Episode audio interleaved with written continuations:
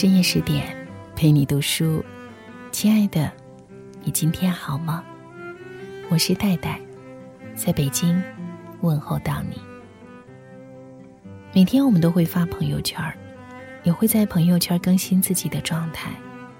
朋友圈里也隐藏着各种各样的人。在这样一个生态环境下，你会怎样对待别人的朋友圈呢？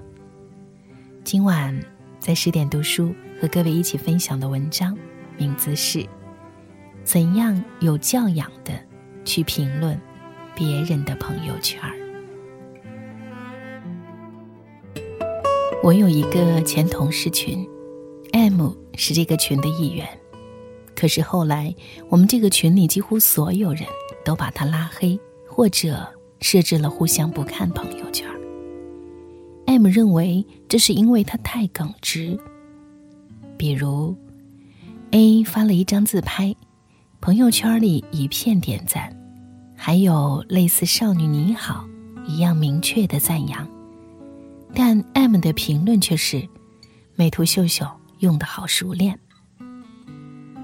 B 转发了一条行业资讯，朋友圈里的同行点了赞，但 M 偏要发一条文字评论说，里面很多观点有失偏颇。我们要多讨论。C 发了孩子照片，朋友圈里纷纷表扬小朋友可爱，但 M 一定要实话实说，为什么这孩子的眼睛没有你大？D 发了加班的照片，朋友圈里的鼓励他创业加油，但 M 意外的留一句说：“注意身体。”春雨医生创始人。已经过劳去世了。还有一次，我看到 M 在另外一位熟人的埃及旅行照片下，留了将近五百字评论。埃及古老的文明早已断裂，现代埃及人与过去根本不是同一祖先。一八二二年，三十二岁的法国青年学者商伯良以罗塞塔牌为线索。破解了困惑人民一千六百年之久的古埃及象形文字。此处省略四百五十个字。这位熟人无奈的打了一个笑脸，回复说：“谢谢科普。”很不幸，我也被 M 多次评论。我发了新眼镜儿，他说难看；我发我去英国，他问我英语水平够不够。我发自己写的文章，他说观点片面。为了节省他的眼力、时间和我的心力，我也对他关闭了朋友圈。结果很快被察觉，他质问：“为什么我看不到你朋友圈了？”我说：“怕耽误你时间。”他说：“为什么群里其他人的朋友圈我都看不见了？”我说的都是真心话。不像你们虚伪乱点赞，你们就因为这个受不了吧？我想了一下，不愿说违心的话，很老实的回复说：耿直和刻薄不是一回事。于是我顺利的被他拉黑，深深的舒了一口气。朋友圈是一个公共社交场合。每一句都是公开意见，可是，总有人打破公共场所约定俗成的礼貌。怎样才算有教养的评价别人的朋友圈？有人总结了几个规律：第一，点赞这项神奇功能，除了敷衍的点赞之交，还有我在默默关注你的含义，解决了不知道该写什么评论的困惑。第二，不要在别人的朋友圈里直接发表批评性评论，毕竟其他熟人也能看见，人家怎么回复呢？不同意见可以小窗发送。第三，可以不在评论区和第三方热烈聊天吗？就像在别人的包厢里说自己的故事，太不见外。第四。评论不用太长，以免喧宾夺主。第五，即便是统一回复，也不要把这四个字明白写出来。每个人都希望被特殊对待，写上去即视感不好。第六，不回复别人的评论是很伤感情的行为。如果自己不能及时回复评论，可以不发朋友圈。第七，评论有诚意，避免用单纯的笑脸表情。典型评论比如“小宝宝好可爱哦”。祝大麦等等。朋友圈是个社交场合，表达的是礼尚往来、及时关注的态度。它和其他社交场所一样，并不十分欢迎耿直与犀利。耿直或者犀利是个特别好的借口，顺利解释了一部分人为什么永远说话正确。却总是不讨人喜欢。很多犀利和耿直，不过是内心凉薄的外在表现，披着真实的外套，蓄意伤人。就像对事不对人，这是一句正确的空话，因为所有的事都是人做的，评价不可能脱离人而存在。很多时候。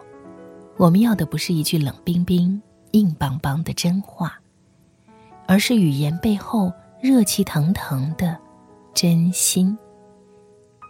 如果没有好话，至少可以什么也不说。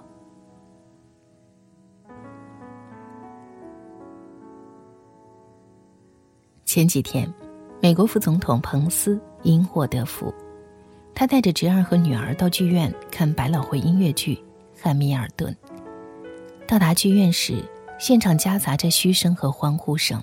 剧中谢幕，主演教主彭斯拿出准备好的演讲稿宣读，花样表达了对特朗普种族与文化政策的不满。听说这件事之后，口无遮拦惯了的特朗普立刻爆掉起来。要求汉密尔顿的剧组向副总统彭斯公开道歉。舆论很高兴的期待副总统的表现。彭斯如果和特朗普一样耿直的口出恶言，那就真杠上了。但他在采访中说了一段几乎可以作为演讲典范的发言。他说：“第一，我和我的亲友一起看这部剧，这真是一部很好的剧。”我向大家推荐。第二，我们听到了嘘声，也听到了欢呼声。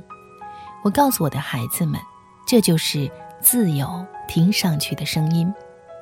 至于演员在剧院里的行为是否合适，我把这留给别人评价。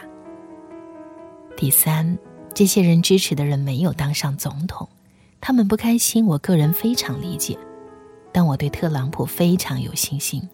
我们将共同努力，保证美国的多元化。看过副总统辩论视频的人都知道，彭斯日常语速极快，逻辑缜密，气势压人。从政前还当过律师和电台主播，他不是没有能力应对这样的责问，也不是没有水平犀利还击。但是，他选择了态度温和。语气平和，语速缓慢。无论其中有没有政客的虚伪表演，但至少说明，他认为公开场合的克制与教养，好过肆无忌惮的本色发泄。被当众责难，他怎么可能不生气？但耿直也分场合看对象，不分场合的耿直不是真性情。而是分寸感差。彭斯的回复让舆论很满意，支持率上升。但我的回复并没有让 M 满意。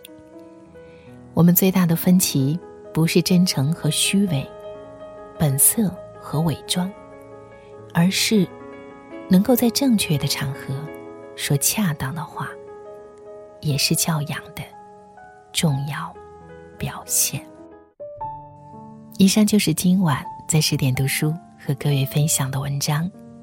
我是戴戴，每天在你熟悉的电波当中做一名朗读者。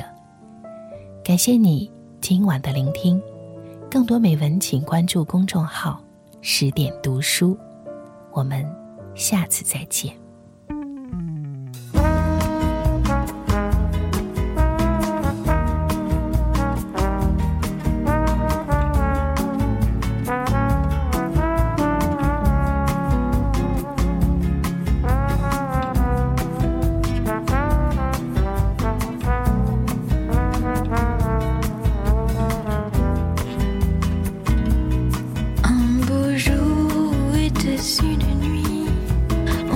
soit sur un banc.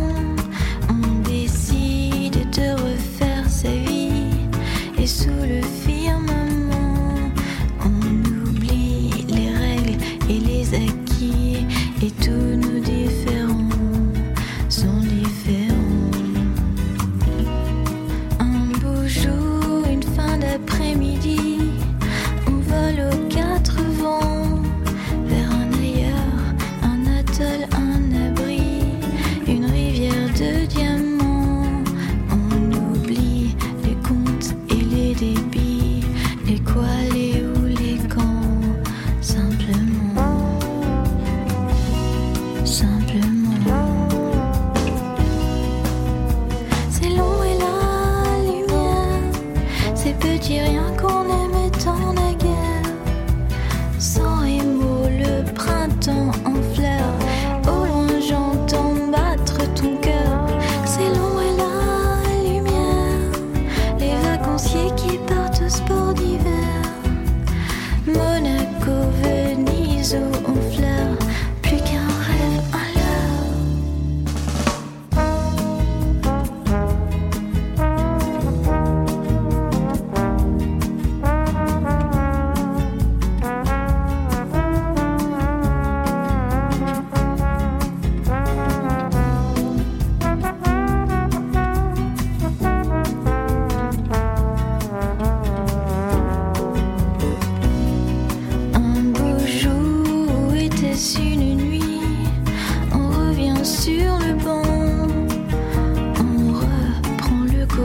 sa vie, on oublie simplement.